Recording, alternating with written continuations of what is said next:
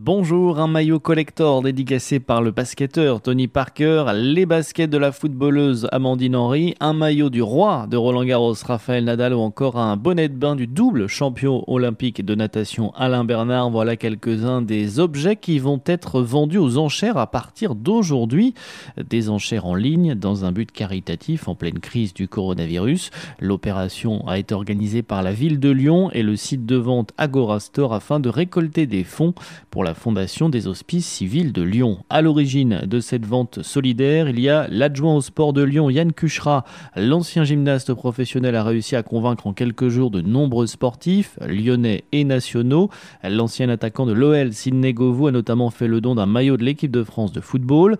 Au total, plus de 50 sportifs, toutes disciplines confondues, ont répondu présent à l'appel.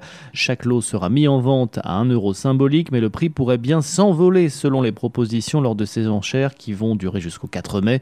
Au total, la somme récoltée pourrait atteindre plusieurs dizaines de milliers d'euros. C'est en tout cas l'espoir d'Olivier Nataf, cofondateur d'Agora Store, une société habituellement spécialisée dans la vente aux enchères en ligne de biens appartenant aux entreprises ou collectivités. Les fonds récoltés seront ensuite intégralement reversés à la Fondation des Hospices Civils de Lyon pour permettre au CHU de Lyon d'acheter des équipements médicaux et d'accélérer la recherche sur le Covid-19.